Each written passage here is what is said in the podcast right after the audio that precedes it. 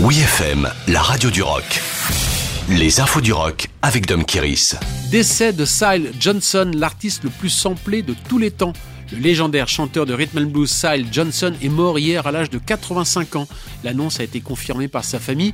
C'est avec une profonde tristesse que nous vous annonçons le décès de cette légende du Hall of Fame Soul and Blues, Syle Johnson, né Sylvester Thompson à Holly Spring dans le Mississippi.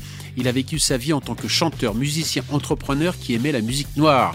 Le guitariste chanteur contemporain de Wolf, Junior Wells et Jimmy Reed dans les années 50 à Chicago, a connu sa véritable heure de gloire en 1970 dans un style soul pour des chansons engagées dans la lutte des droits civiques comme Because I'm Black et Different Strokes. Dans les années 90, ces titres ont fait le bonheur du mouvement hip-hop, ce qui lui vaut le surnom de l'artiste le plus samplé de tous les temps.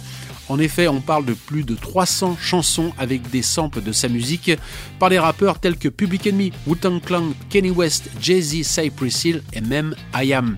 Mais il a dû batailler pour faire valoir ses droits sur sa musique. D'ailleurs, sa famille ne manque pas de souligner qu'il a été un combattant fougueux et féroce qui a toujours défendu la poursuite de la justice dans le cadre de sa musique et de son son. Il manquera vraiment à tous ceux qui ont croisé son chemin. Un nouvel album des Buzzcocks, le mythique groupe punk britannique The Buzzcocks est toujours en activité et annonce un nouveau single. Le titre inédit Sense Out of Control sortira le 29 avril, suivi d'un nouvel album pour l'été. La précommande pour les exemplaires vinyles peuvent se faire déjà sur le site de leur label Cherry Reds. 45 ans après leur premier 45 tours, Spiral Scratch en 1977, l'une des toutes premières sorties de disques punk au Royaume-Uni, The Buzzcocks continue l'aventure comme au bon vieux temps des Sex Pistols, Ramones et autres Clash. The Buzzcocks se sont séparés en 1981 après trois albums de référence en matière de punk et de new wave et se sont reformés en 1989 pour rester stables depuis. De nos jours, il reste toujours le guitariste chanteur Steve Diggle aux commandes, le seul membre original encore en place depuis le décès du songwriter Peter Shelley en 2018.